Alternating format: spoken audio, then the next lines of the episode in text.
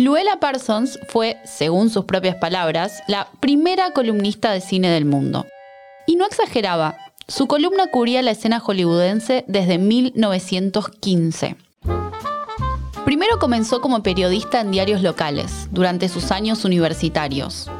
Pero su verdadero lugar se lo ganó cuando, habiéndose quedado sin trabajo, se aproximó al director del Chicago Record Herald con una propuesta bastante inusual. Todas las estrellas de cine del momento, cuando viajaban desde Nueva York a Los Ángeles, tenían una parada obligada en Chicago de dos horas.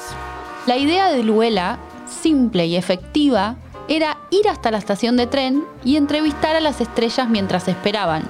Se imaginaba que estarían contentas de tener algo que hacer esas dos horas interminables.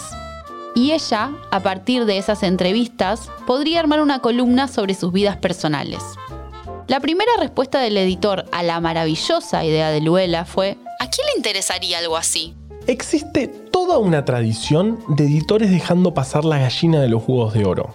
Por ejemplo, una vez, en 1968, dos chicos se ratearon del colegio y fueron a participar del programa Si lo sabe cante, que conducía Roberto Galán. La consigna del programa era cantar una canción conocida, pero con la banda sonora del programa, que en esa época era un éxito. Los dos chicos que fueron lo hicieron porque sabían que entre el público había productores que estaban cazando talentos, pero no lograron llamarles la atención y salieron segundos ese día. Esos chicos eran Charlie García y Nito Mestre. Lo cierto es que Luella lo logró. A partir de 1914 escribió en el Chicago Record Herald la primera columna de chismes de la historia de Estados Unidos. Y fue un éxito. Años después, cuando el diario cerró, Luella se mudó a Nueva York y allí continuó su trabajo. Logró llamar la atención de una de las figuras más importantes del momento, William Randolph Hearst, que era dueño de un enorme estudio de cine, y de su actriz fetiche, la famosa Marion Davis. Todo iba bien para Luella hasta que ocurrió un giro trágico. Un día, Hearst había organizado una fiesta a bordo de su yate, el Oneida, para impresionar a Thomas Ince, un director y productor universalmente respetado. La idea era convencer a Ince de sumarse a su estudio, Cosmopolitan Pictures, que estaba un poco deslucido en ese momento. Además de Ince, entre los invitados estaban Marion Davis, Luella, algunas otras personalidades y hay quienes dicen que hasta Charles Chaplin, fue una linda fiesta a bordo de un lindo yate.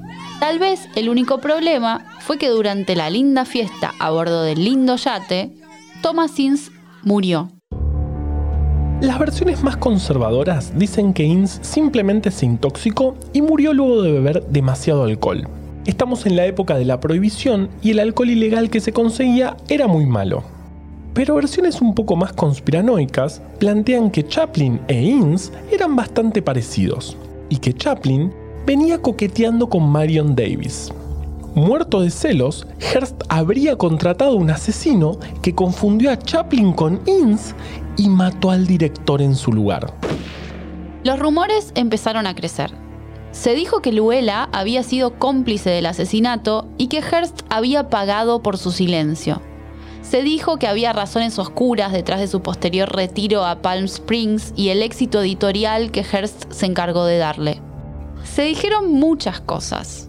Pero de nuevo, solo eran rumores. ¿Solo rumores? Nunca son solo rumores. Por esos años, de hecho, alguien nuevo estaba llegando a la industria. Alguien que iba a demostrar que no hay forma de comprar el silencio en un lugar como Hollywood. Las paredes escuchan y hablan, y pueden ser muy crueles. Hola Humanidad es un podcast original del Gato y la Caja producido en equipo composta. Escucha Veneno de Serpiente, el episodio de esta semana en Spotify o tu app de podcast favorita. Ser parte de la humanidad no es para cualquiera. Pero quédate, tenemos buenas historias.